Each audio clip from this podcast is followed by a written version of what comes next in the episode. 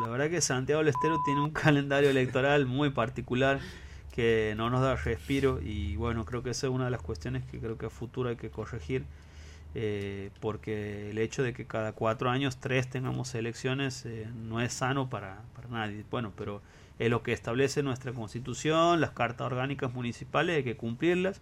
Este año hay elecciones municipales en casi el 80 o 90% de los municipios, por supuesto que en la banda, y por, y por supuesto que nosotros venimos con un proyecto político de gestión hace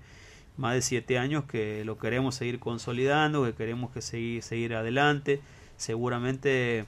este, va a ser encarnado por algún compañero o alguna compañera este, al cual acompañaremos y ayudaremos a que, a que siga. Este, pero creo que en este sentido creo que la banda ha entrado en un tren de crecimiento y de desarrollo que no lo tenía años anteriores y que,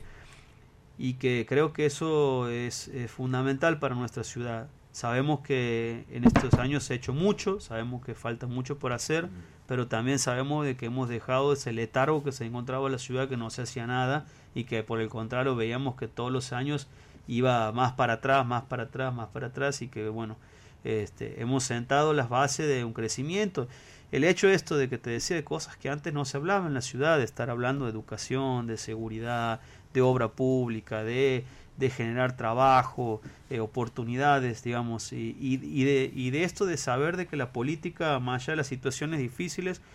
eh, es diálogo, es consenso, es defender tus ideas, pero no tomar a los demás como enemigos, como rivales, creo que esas cosas no van más, ya este, no le hace sano ni a la política de Santiago ni del país.